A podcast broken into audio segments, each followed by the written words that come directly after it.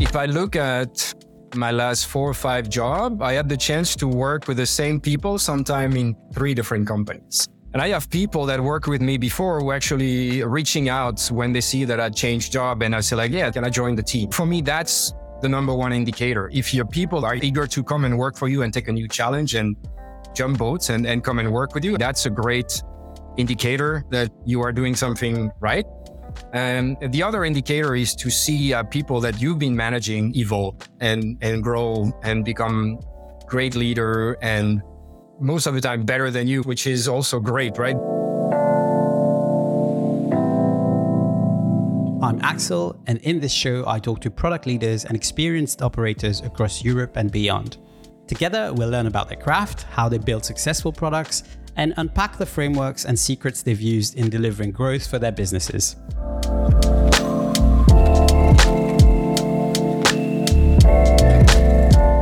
Today, I'm super excited to welcome Nicholas Goubert, who most recently was Chief Product Officer at Utopia Music, where he led product design, product marketing, and product operations.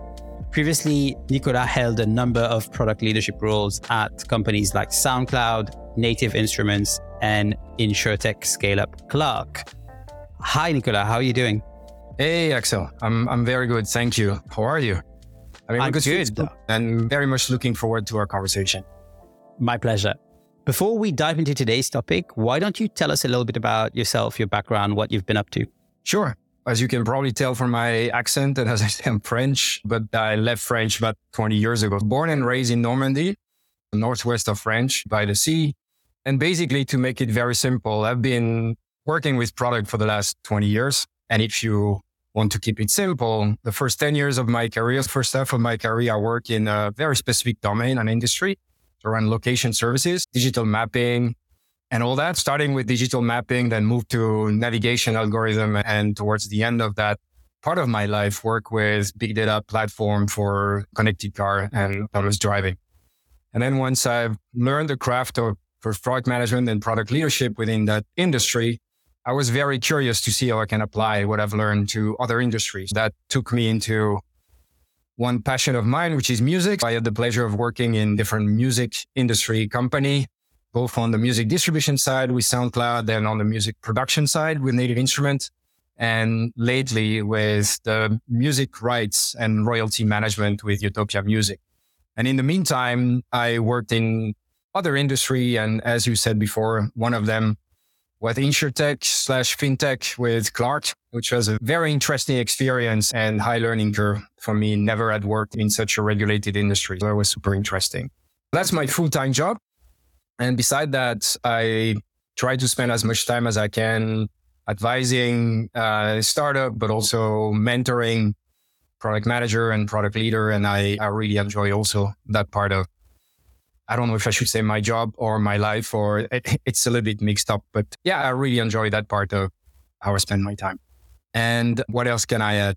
I live now in Barcelona after nine years in Berlin, enjoying the dark winter. Now I'm, I'm enjoying the very sunny winter here, which is very nice.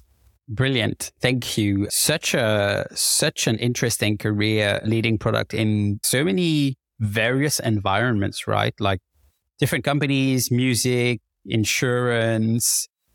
One of the things I'm really curious about is what are some of the key learnings you you can derive from this time spent as a product leader across so many different organizations? There are many, but definitely one of them is, at least for me, and a big learning for me, and something that I'm now really using also to think about what I want to do next and, and all that. It's really, I would say it's one word, it's people, right? At the end of the day, you build product for people, with people. When you lead as a product leader, you work, sure, you work on building product, but you work on that with people, both the customer, your team, your peers across the whole company and beyond. For me, one really one silver lining and, and one key learning for me is I actually like working with and for people. And, and that's a big driver in, in what I do in my career. And that explains also a lot why I enjoy mentoring and also having peer to peer conversations and the human interaction is what I'm really interested in. And that's the big learning. The personal learning in my career is that is like slowly that's where I've been going from focusing more on product and on going deeper into expertise to going more into the people aspect of it. It's really interesting that you mentioned this because I recently had a chat with Georgie Smallwood, who's chief product officer at TM Mobility, and she was telling me how sometimes in interviews, when she was in interviewing for the CPO role, people would ask her about being the chief people officer. Mm-hmm. And we had this conversation around how so much of product is about people and a lot of that message or, that part of the conversation gets lost because a lot of people focus on the technology side of things and the craft skills linked mm-hmm. to product management rather than the human skills. What has been your experience of moving up the experience ladder and refocusing your job as a product leader around people. Yeah. What was that journey like? And what does that look like when you're actually doing the job day to day? Yeah, one thing that as you climb the ladder in if you're interested into managing people and then managing leader and leading leader, at some point there is a tipping point where your focus move from product to people. And that's extremely clear. And that's a choice that you have to make in your and interestingly enough, that's a conversation I have quite often with aspiring product leader or people who are exactly at that tipping point in their career where they can become individual contributor and continue digging and working with product, or they can become manager and focusing more there and really refocusing more on leading the people and coaching the people, the other product manager rather than doing the work themselves. For me, it's been that's really that shift that you see happening. And of course, like as a chief product officer or whatever the title is or head of product and all that, you spent a lot of time working about creating the right environment, the right processes and the right adapting the right principle for your team to be successful. It changed from you being successful with your product to your team, to making your team successful. And for me, that's definitely something that excites me, but it's a personal choice for everybody, right? They are a very successful individual contributor. It really depends on what makes you happy, what you're good at, and and what you want, where you want to basically use your skills. And and for me, it was very clear. I I taken that, and I never regretted it. I'm taking a lot of, I'm grabbing a lot of energy from people, and it really makes me happy. One of the things I realized talking to a lot of leaders over the span of multiple years doing this, but also having gone through this myself, one of the transitions or shifts that is considered the hardest in the role of product management is this move from individual contributor to manager, right? Going from doing the work yourself to managing a group of people who actually do the work. What was your experience of this the first time you had to move from the IC role to being a, a product manager or manager of product leaders? Yeah. What was that like? It was at Here. Here, for people who don't know, is basically the equivalent of Google Maps more on the business side. And it's very specific industry, pretty big company. We're talking more than 10,000 people. And when I joined, I stayed six years with that company. When I joined, of one of the first five product manager who joined and tried to make sense of all the acquisition and all that, creating the first location platform for Here. And in the span of six years, I basically, I can't remember exactly, but probably had six or seven jobs um, climbing up the ladder. And I started managing people the third or the fourth year that I was at Here. And what it was for me, it was just, it was very natural for me to a certain extent because I have this natural, I don't know how to say, but I just like working with people. And it was not very hard for me actually to let go of my Lego. There's always this idea of, okay, I let go of my tools and, and I'm, I'm going to train you and help you to get better at doing your job and not doing it on myself. I never had these I, I never had this problem of thinking that I can go faster than the person that I'm coaching or leading, or, or sometimes that's a problem. You could do faster, but it's a very short term view. And in the long term, you just have to let the people try, let the people sometimes fail and let them play with that. I must admit that something that definitely has helped me in that is having kids because that's the way you educate your kids, right? You, it, it, the best way of educating your kids is not to do everything for them, but let them experiment, let them fall, and then go back up again. All that. I've been applying that. For me, it was very natural. I didn't really, I didn't struggle with it. It was a very natural transition for me. But I know a lot of people for whom it's not, right? It's very related to your character and who you are.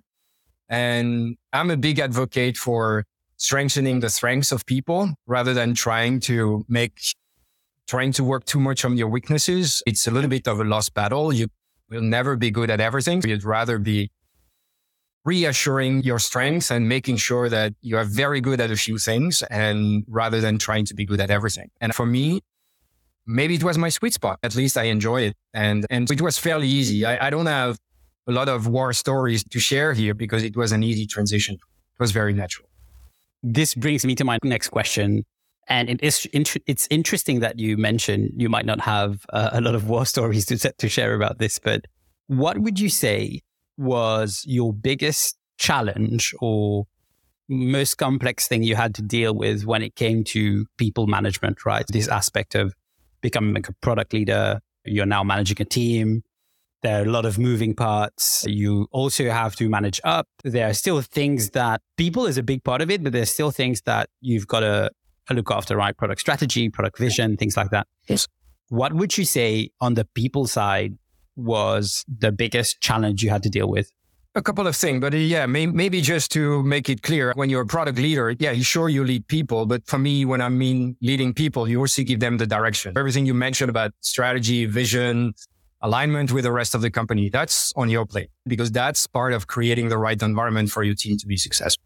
It's not like you only do people management. You, it's people management also what I'm talking about because the strategy is only good if you manage to sell it and to the whole organization and, and get everybody to come on board. But going back to your question of the, the most difficult part, there's a couple of them. And one of them is finding the right talent, hiring the people is extremely difficult. And I have a tendency to, I have a tendency to try to hire like everybody. I try to hire the best people I can find. And I try as hard as I can. I force myself to hire people who are as different as possible as from me. I just, there's these BAs that a lot of people who are hiring have or hiring similar to them. Yeah, I, ring little clones of yourself because it's easier to manage, right? It's, it's like it's easy, but I don't think in the long term it, it brings the value that you want to have. I make an effort of trying to bring together teams that are very different. And uh, me being part of the team, I cover my space, and then I need to bring people who are very different. And that's very, that's still very difficult in the product world, right? Because there's it getting better, but there's still a very much like a mold and everybody's thinking the same. I've read the same book. I've done the same training because it's still a very new area to a certain extent. And we're still, we need to broaden up the scope a little bit. And that's why I like to bring people from different industry, people from different background, and that's difficult. Bringing diversity into a product team is complicated. That's one of the aspects that is really complicated in the hiring.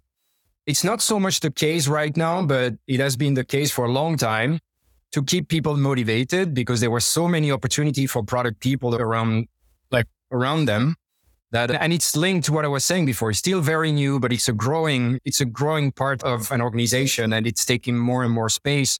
And so there's more and more demand. Now it's a little bit different with the economic context, but still there's a lot of opportunities. It forces you as a leader to really create the right environment and generally within the scope of what you are doing within product creation, with engineering, with data, it's the your key partners. Fairly easy to do that. But back to your point, what you were mentioning before, your role as a product leader is also to create the right environment across the whole company right? Because what you want to avoid is that you work in a bubble, what you are doing in product creation, and it doesn't reflect to the whole company and, and you don't create that close partnership. That's beyond managing your team and managing the other, not managing, but collaborating positively with the other people in the company is also an important and very difficult task.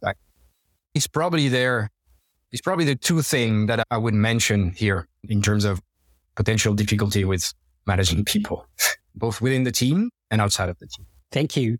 What would you say is a good indicator that you're doing a good job from the people side of things? How do you measure that? What does that look like?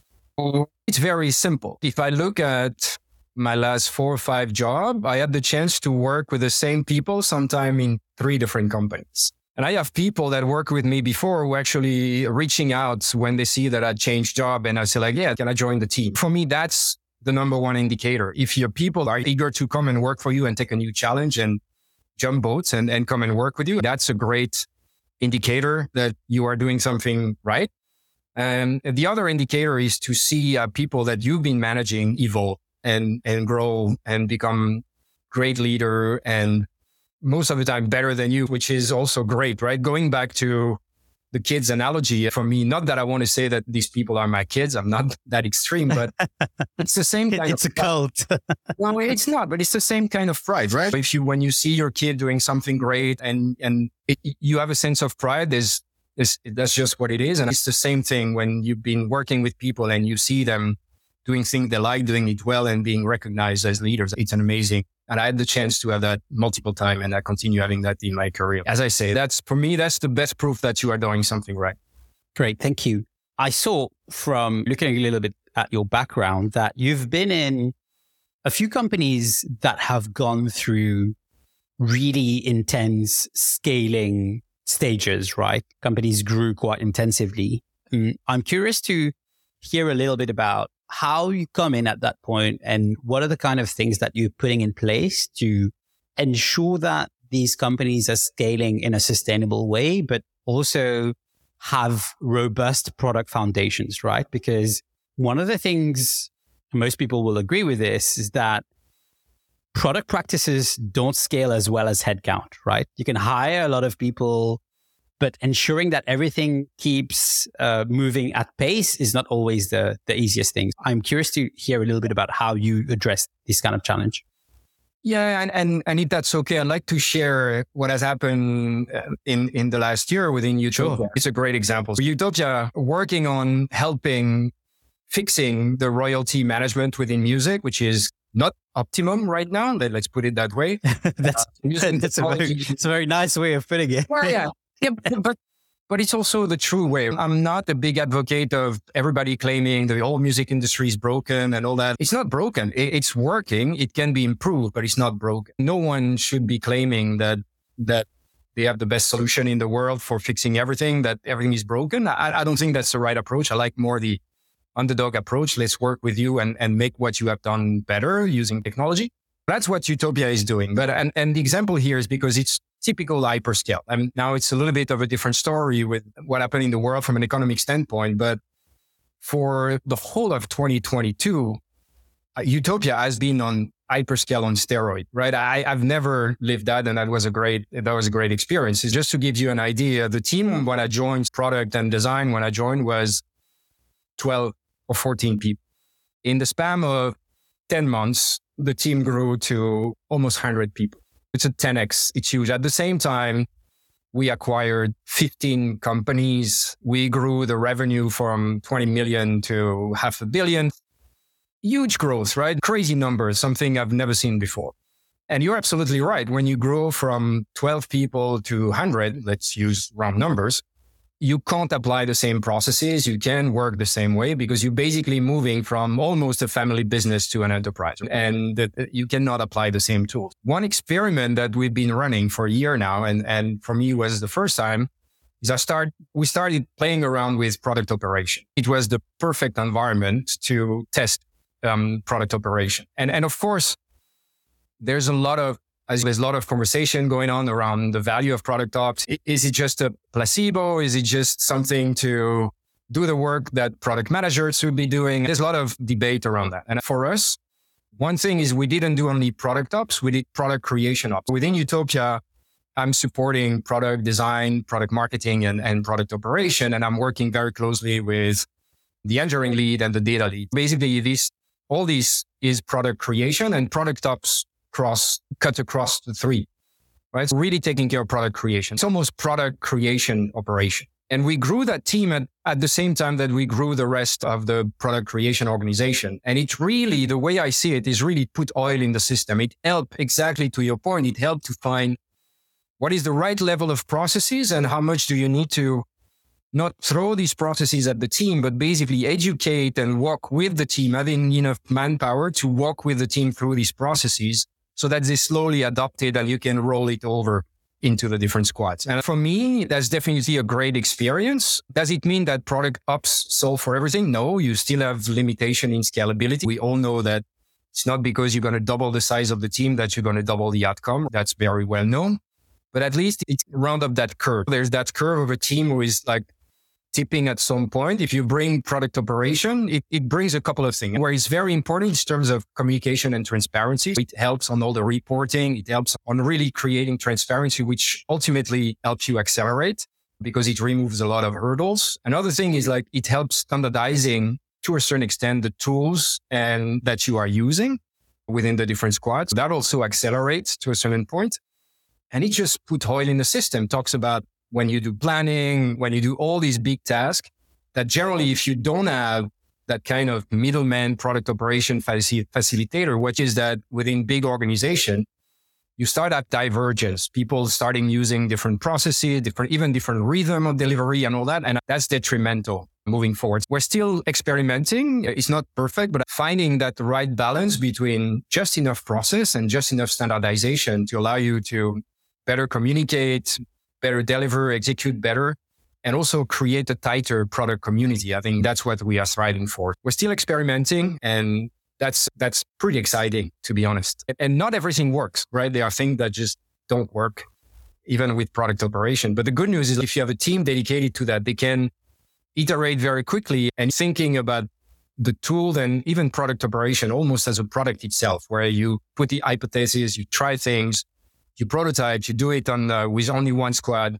you look at the results, you adapt, and then you deploy across all the squads in the organization. Even that you can treat as a product and you will see the results of it. You tend to see a lot of organizations that go from, let's say, three product teams to 10 product teams. And there's a point at which people don't want to have 10 different ways of doing product in an organization. Like just, it's not sustainable. And also one of the things I recognize is when new people join the company and they're going through their onboarding process, that's a huge opportunity to get them to understand how the company and how the product team operates. And if at that point you have 15 different ways of doing product, then it doesn't help. This makes a lot of sense. One of the things that we'll all also say is you talked about product operations and all the different conversations that are happening at, in the community right now. One of the confusing things is how the term operations hmm. is understood by people. From my point of view, and the role of product operations. It's really about thinking, it's almost like thinking about the product organization as being a product itself. Mm. And how do you find people who want to be product managers of that organization and make it better, deliver more value, etc. Recently, we've been speaking with people who do this job and actually, it's called product excellence, not necessarily called product operations in some companies. And the idea is how do I make sure that my team has everything they need in terms of enablement, tools, processes, etc., so that they can live and live and breathe this idea of excellence in everything that they're doing. On the other side, some people, when you talk about product operations, some people will hear oh, it's ops like all the little things that the product managers don't want to do, which is, has nothing to do with the actual idea of operations. It's important to clarify like these two different things. Mm-hmm. It's clear from our conversation that we're talking about the former, which is really right. like this idea around excellence and how do you help the team do the best version of, of their craft. And one of the things I'm really interested to hear about is, and this is a topic that's very dear to, to me, is as a product leader, how have you helped team members in the past grow. And by that, what I really want to understand is product is hard, right? Anyone who's done product for a while will say this, will recognize this. Product is hard. It's not an easy job. And you're at the confluence of every other department in the business. So you interface with finance, marketing, sales, customer success, support, engineering, like literally everyone in the business. Somebody recently talked about the product team being like the brain of the organization. When you're in such a position, how do you ensure that people are growing and learning? How do you make that happen? Yeah, uh, it's very interesting question. It's at the heart of the job of a product leader is to make sure that the people are, are growing. It comes down to a couple of things. The first of all, as I was mentioning before, it's about creating the right environment for the team in general. Let's talk about the team before talking about the individual. That's the two part of leadership, right? For the team, your role as the leader is to create clarity, make sure that we are going in one direction. Everybody understand the direction we're going and you can call it strategy, vision, like there's many ways. And here in terms of the brain of the organization and also the importance of the role of product overall in the organization is important is growing or is becoming more and more obvious. It, it's because product strategy or product vision is actually how you make the company vision become real, right? That's when the rubber hits the road. If you want the company vision to become real, then the product is going to make that real, right? There's no other part of the company who can make that happen. I don't know if it's the brain. I don't know if it's the engine. I don't know how you want to call it, but for me, it's very clear, at least in tech company and product tech company, is that the product is the reality of the vision. It's what makes the vision real. It's extremely important that you make that extremely clear. You bring everybody on board, your team, but also the rest of the organization. It also brings a lot of responsibility and accountability to the team, right? It's like we have to deliver the right thing. And it's very complicated because you need to find the right language to make sure that you are going in the right direction, whether it's metrics, whether it's storytelling, vision, and it will depend on the different individual. But your role as a product leader is to create that clarity for that team and that stability. Because another thing that is extremely detrimental for the team is this like almost orders coming from everywhere, ideas coming from everywhere and just running like chicken, headless chicken, right? Is just that's very difficult because as you say, product is difficult. It's not like you just drop things. It takes 15 minutes. Let's just, and let's do it. It's a lot of time. You have to talk to customer. You have to do your research. You have to build your prototype, try them out. If you want to apply that modern way of building product, you cannot flip your North Star too often. Of course, there's going to be a lot of change because change is there to stay and, and, and it's very important to embrace change, but at least the direction is stable. How you get there yeah, you're going to take turns and, and, and detours and all that. And, and that's okay. And the team needs to accept.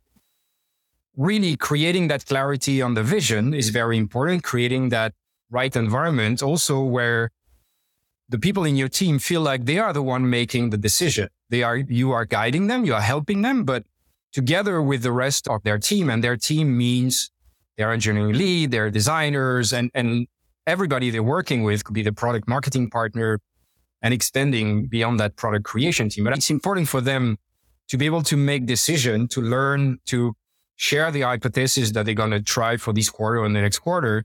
How they're going to measure their success. And then you have this kind of pact with them, this agreement. Say, okay, this is the, the we, we want to have that impact, move that income, that metrics in that direction.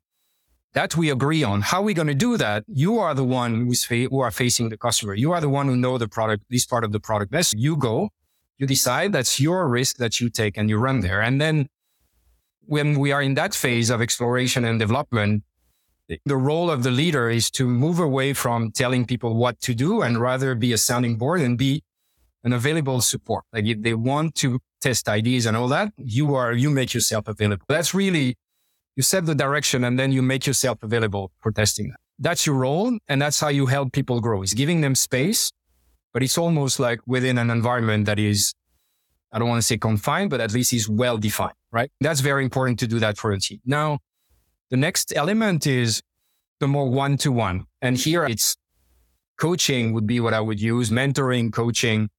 First of all, you need to take the time to know the people. And that starts with hiring and then working with the people. And then you need to understand what they are good at, what they like doing, which generally I, am a big believer that what you like doing, that's what you're good at most of the time. Figure that out and then work in that direction and then help them if there are areas that they are not so good. Either they want to develop them or or make them partner with someone who can help them here. As long as you recognize your weaknesses, it's pretty easy to fix, right? It's this idea of your role now is to move as a one-on-one, understanding the people, being more on the listening side and here again on the supporting side and providing support where needed and helping people grow like that and giving them space again to grow, to develop, to understand who they are, what they like doing and encourage them. Part of that is also letting people move around and change and move from one product to another or one discipline to another. I have a lot of people in my team over the years that have been moving around, wanted to go do marketing, wanted to go do design, engineering, sales. And that's fantastic. It's even better when I had a couple of people doing that, going into sales, customer support, and then coming back to product and they are just even better at their jobs creating that safe environment, creating that place where people can be the best at doing their job. That's the job, right? That, that's what we have to achieve. And that's what is makes the job of a product leader very interesting. Uh, I want to uh, go back to this idea of coaching. It's been like a couple of years. I think COVID has accelerated this as well because people couldn't see each other so much in the office. And then there was a lot of conversation around, okay, I'm not in the office anymore. So I'm not exposed to as many people I used to before. And I still want to grow and I, I still want to learn new things. And, and how do you make that happen? One of the things I've seen over the past couple of years is this democratization of coaching. More and more people are talking about coaching, which is a great thing. I'm also seeing a lot of operators setting up shop. A lot of former product leaders themselves are leaving full time roles and starting their own companies, whether they're solopreneurs or just like setting up shop in some form of advisory or, or coaching, which I also think is, is really great because there's a lot of demand, there's a lot of need, right? What I'm really curious about is how do you make the time and space for this in a very busy product organization that's going through most of the these product organizations I'm talking about are going through some form of growth and there's a like a million things to do and coaching is rarely top of mind. Very rarely is training or learning and development or coaching like in the top three topics the product organization has to address. How do you ensure that that's not the case? How do you ensure that people are taking this seriously? Yeah, very fair point. There's a couple of things here. First of all, if you really, if you're in this belief that the people are extremely important and they are, it's a little bit cliche to say your people are your key asset, your best asset and all that. But I think, but it's true. it is a top priority. And also being very pragmatic, like there's no way you as a product leader are going to be, uh, you're never going to be able to deliver if your team is not delivering and your team is not going to, people are not going to stay. People are not going to be at their best if they are not trained, if they are not motivated, if they're not curious and if you don't feed that curiosity one way or another. There are different things you can do to be very pragmatic and to give some example here. First of all, you need to make time for weekly one-on-one with all your direct reports. It's not optional. Like at least for me in, in my playbook, it's not optional. You will spend at least half an hour with every single one of your direct report every week. And sometimes it's heavy. Like at Utopia, I spend almost two days a week on one-on-ones but you make the best out of it. A couple of things that are extremely uh, important. First of all, you create that relationship and over time your one to one become better and better. It com- it compounds, right? Yeah, exactly. Like it, it compounds in both ways. It's a great opportunity for you to help your people develop, but also for yourself to develop into a better leader. And you can use different format for that. I'm, I'm also, I'm trying as much as possible in this one-on-one to be in the listening mode as much as possible and not to focus too much on operation, right? Operation is important. We, we generally, we have 10, 15 minutes out of 45 minutes or an half an hour that are dedicated to operation. But I'm also, it's a great moment, especially during COVID where you don't have these coffee conversation and all that. It's extremely important to just have open conversation. Also talk about career, talk about how people are feeling. It's extremely important. It's part of your job. Going back to creating the best environment, it's not 100% about what have you done today? What have you done this week? What are you doing? There's metric, there's reporting tools for all that. That's not the only subject that you need to discuss in your one-on-one. And, so, and to be fair, for me in the past, I've used this as an indicator is that if the one-on-ones turning into a status meeting or a progress report meeting, then you need to start to worry, right? Because yeah. you're using this dedicated time to talk about where are you with this thing? Where is this project at? And that's not a good use of the time. Exactly. There are dashboards for that. There, there's, and then the dashboard for that, you can use very simple, like traffic signal thing. Everything is in the green. You don't even have to talk about it. You trust your people. Things are, and things are yellow or orange or red. They should be proactively reaching out to you or finding solution. You should not be digging into that because to your point, if you have to dig into that, yeah, that's a red signal and you need to dig deeper. And you need to first, the first question to ask what did I do wrong? Or why, where could I do better instead of going after the people and start digging into the rabbit hole of operation? The first thing is one, you make time for one-on-one, you make time for coaching. Another way to, that I've experimented in, in a couple of companies uh, is an easy and almost a cheap way of, of getting people motivated, training is just knowledge sharing and it's just this idea of product community. And I've seen that working very well. Every single person in an organization knows something very well and is eager to talk about it. And we all know that when you talk about a topic, especially if you talk about a topic to peers or to colleagues, you want to make something great. You have to make sure you understand really the topic. It's really good for the person who's talking about that, be it the format being a brown bag, being a presentation, whatever it is. But this community is really important because it creates a tight product community. People are sharing and then you start internally knowledge sharing and then you can add external. Everybody has a big network and you can bring expert to talk about different topics. And at Utopia, for example, we did, we started this product community and we did an unconference for two days in Stockholm. We brought the whole community there and then it was very self-organized, finding the topics you want to talk about. And, and that's that was amazing two days because it's really the community taking their taking taking the meeting in their own hand and driving it. It's very low in terms of organization and it's very high in terms of impact and in terms of what you are building. Plus it creates a very tight community, people helping each other. That's an easy way. Easy. It's a little bit of work, but that's a good way to create the tight community to, mm, and to make sure people are training that you create the network that is extremely important for people to enjoy what they are doing and to keep learning. Everybody should try that out. It's really something that is interesting and it doesn't, you don't have to go external. There's a lot of knowledge within your company. So use that for sharing. It's extreme. Thanks. That makes a lot of sense. One thing you also talk about is, we are just talking about, sorry, is this idea of communities of practice, which is, I believe is what they're called. If you have heard of uh, Petra Wille before, who's based in Germany and writes a lot about, she's the author of Strong Product People, uh, which is a book about product leadership and the type of skills and traits and behaviors you want to develop to become a, a great product leader. She writes a lot about this. She writes a lot about communities of practice. What do they look like? How are companies setting them up internally? What are some of the best practices when setting these things up? What do they look like? What are the rituals, etc.? So if anyone listening is really interested in how to set up a community of practice in your company, go ahead and Google uh, Petra Wille. Uh, I will add her in the show notes. She writes a lot about this stuff. Oh, absolutely. Yeah, great ideas. And we use some of their ideas in the book, but also at Utopia, I had the luxury of having product operation and they really help facilitate that as well. And because another thing that really accelerate that community is to have a moderator or someone who is really nurturing that driving the, the that, driving that effort right yeah. And that was part of the uh, responsibility of product operation. That's pretty broad if you think about it. And going back to what you were saying is it's not about operation. It's about creating this extra layer of tight networking within the community that will help us in the long term deliver better product and, and be happier at work. Brilliant. Before we wrap up let's head to the next segment of our show which is my favorite segment personally which is called the treasure chest. And I'll have a bunch of questions for you around some of the things you've found to be useful in your career. And this is where we share a little bit more with our listeners.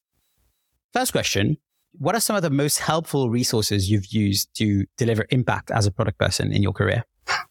Almost in two phases, answer to that question. At the beginning, a few years ago, I was an avid reader of every books that exist on product management. I've read them all and I'm not going to quote any because I will miss some of them, but I read them all and, and I try to apply as much as possible of that, not like a playbook, but also as inspiration and things. It was always the way I look at it is if I take, I don't know, let, let's take probably the most famous one, Marty Cagan and what he has written is for me, what he's describing is not something, at least in Europe, that is easy to apply to any company, but it gives you talking about North. That's the direction we want to go and let's try to go in that direction and and try to inspire the team with that and do a little bit of it and and but there's always going to be it's never going to be the perfect um, this perfect organization that is describing at least i've never had the chance of seeing it i've been thriving to go in that direction but never really see it working full in full motion uh, maybe I will. Let's. So that's really the first part: being reading all the book, really being a sponge, taking everything, trying to apply it the best possible way, putting a little bit of a twist on it, and, and adapting it. That's really being the first part, like digging really deep into product management. And recently, in the last five or, or six years, I've seen myself not spending that much time within the product management world in terms of books and podcasts and all that, but like really exploring more. And it's related to the beginning of conversation we had where it's not that you move away from product, but product through the lens of people. And I'm very interested these last years into team management, team organization, team of teams is a pretty good example of, of that kind of very interesting books. And there are many about that, uh, about that topic. I'm also spending a lot of time talking with friends and peers who have chief people officer to discuss about that, about organization and, and what you should be working. And, and the only twist I put on it is I look at organization as a product. So iterate, assumption, all of that instead of taking a playbook and applying that to an, to, to a company. But also looking very much into, I wouldn't push into philosophy, but also like the human science and all that. I spend a lot of time listening to scientific podcasts, for example. And just because there's a lot of interesting thing around human behavior, around the human in general. And lately I've been taking my inspiration for that. And maybe it's less directly applicable to my daily work, but it broadened my scope. And I really appreciate that lately. In, in summary, it's very important to own on your, to own on your craftsmanship and reading this book around product, at least very early in your career. As you grow, you reach not the limit because there's always new thing and you can keep like eh, getting better at, at what you are doing but you build confidence, right? You've seen enough framework, you tried enough things. You don't really need another book, to be honest. Like the benefit of it is going to be very limited. I would really encourage everybody to broaden their scope and look at different things, listen to different things, read different things. And another thing that is very interesting, I don't know if it will resonate with people, is to read biographies of people because we always center everything around ourselves and our life and our career. And it's very interesting to look at what happened in other people's life and not necessarily within the same scope as yours. I love to read about politician, about historian, about about musician and all that. And you learn a lot about their life. And that's put everything in perspective. But yeah, that that's been my that's been that's where, where I'm spending my extra time. Brilliant. Thank you. Second question. What would you say have been some key accelerators in your career? I guess it's something that a lot of people will mention, but for me, it has been to embrace the risk, like taking a risk, like just not set up for the easy route. As you mentioned, I've been going from different industry. I could have stayed in the location space forever, right? They were still working on autonomous driving. There's still a lot of things. I, I had a very comfortable position there. I could have stayed there just as an example. And, but I moved around because for me, what was more important instead of adding a little bit and twisting, optimizing was just let's try a completely new thing. Let's jump into the pool and try to swim. That's why I joined different industry. That's why also I joined company who want to transform themselves and all that. I'm very eager to put myself in a position where a couple of things. I mean, it's limited risk, right? Manage risk but where it also means that the impact is going to be much, much bigger and I'm going to learn much faster. So learning curve. High risk, high reward, right? Exactly. I think no pain, no gain, right? I'm very much, but I'm also very aware that I have that luxury of being able to do that, right? But I would encourage everybody to take that extra step, take that extra risk and try new things because nothing bad is going to happen, right? It's, it's, even if you were to fail and, and you go into an industry and you really don't, it doesn't resonate with you, you will still learn a lot and then nothing prevents you from going back to where you come. It's just nothing is irrevocable. You can always find the back door. Think about your early career self, right? So when you started in product, if you would speak to this person tomorrow, if you would speak to early career Nicola, why would you, what advice would you give him? That's interesting. For, because before answering that, I want to say that I'm when I look back, I'm extremely grateful because as, as I like diversity and I like risk and I had plenty so far. And I, hopefully I will have a lot more, but I'm very happy with what has happened to me so far. And it's not only been like nice and unicorns and rainbows, right? That there have been hard days and hard moments and hard months and hard years, but overall, I've been extremely lucky and I'm very grateful for that. But going back to your question, if I had a chance to meet with my former self and, and give myself an advice, it'd probably be to, at the beginning of my career, maybe take even more risk because I had less to lose didn't have family. I didn't have all Wis- these. w- wisdom comes with age, man. A lot of people, when they look back, they're like, God, if only I knew, I would have taken more risks. Yeah, no, it's true. You're because it, and and it's very interesting, and I see that also going back to being a father and seeing that like my kid is entering, he's finishing his master, doing his master, and I'm encouraging him to try new things and not to own himself into one direction. But I did just to illustrate that it, it was in me very early. Like when I did my master, like talking ages ago, 20 years, I couldn't set up for one master only. So I did twice. I did one in geography and one in computer science. And I was extremely lucky to hit the market when mapping started to digitize. It was the perfect storm.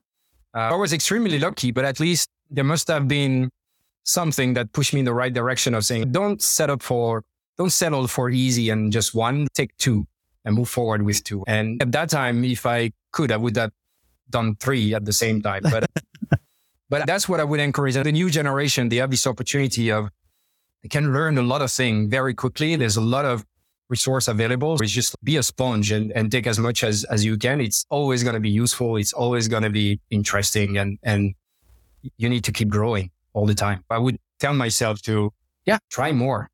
Brilliant. Last question. Imagine you're stranded on a deserted island and you can have the following things. One, a book. Which book would you take? And two, an endless supply of one specific dish for all meals going forward. What would that dish be? Let's start with a book. Start with a book. The book is very easy, and I'm going to say the title in French because it's a French book.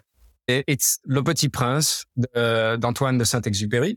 And it's very dear to my heart because it's a book that I read as a kid. It's a book that I read to my two older kids that I'm looking forward to read to my third, my daughter, my third kid and my daughter. But uh, it's just a fantastic book. It's poetic, it's philosophic, it makes you think. You can read it at every age and you will enjoy it, whether you're just starting to learn how to read or you're an old grandpa. There will still be something. And every time you read it, there is something that talks to you one way or another. So I really encourage everybody to read that book. It's an easy read. It's something, it's a book that everybody should have in the library. There's no. That's, uh, that's just happens to be my favorite book as well. Here you go. See? Love it. And food, I'm super easy and I'm going to sound like a weirdo, but peanut butter. Like it's not even a dish. It's just. It's the first time somebody mentioned peanut butter. I get it. I get it. I, I really get it. But sometimes people are not thinking wide enough because when I ask this question of a specific dish, people are picturing like a, a main course. They're not picturing like all the possibilities that exist, right? I'm happy you mentioned peanut butter. Please tell us why. Well, it's a, it's a staple in the house. I've always had peanut butter. I can do a dinner with just peanut butter. Like it's just, and it runs in the family. Like we all are living on peanut butter. There's always butter around the house. I had two options. It was peanut butter or, or coconut. And coconut is the second option. You're on a deserted island. Maybe you'll have that anyway. That's what I thought. It was much, e- and it's much easier to get than peanuts and doing peanut butter and all that. It's a lot of work. Opening coconut can be difficult, but, but these are the two. And actually, I think I would really enjoy being stranded on a deserted island for maybe not my whole year, but a, a few months. I would love that. That would be nice. Yeah, wouldn't it? Thank you uh, so much, Nicolas, for spending uh, this hour with me. I had a, a great time having this conversation with you. If people want to reach out to you, they can do so through LinkedIn. Sure. Yeah, absolutely. Brilliant. I'll add your profile to the show notes. Thank you so much for taking the time to do this. Really appreciate it. And good luck with everything. Thank you very much, Axel. It was my pleasure. And yeah, thanks to everybody who will listen to the podcast. And as you say, you can reach out on LinkedIn. I try to answer every message and very happy to have further conversation with anyone who's interested. Brilliant. Thank you very much. Speak to you Thank soon. you very much, Axel. If you're still listening, thanks a lot for staying. I hope you enjoyed the show. Don't forget to subscribe to my newsletter at www.axel.pm and please consider giving the show a review and a rating on Apple Podcast and Spotify. See you at the next one.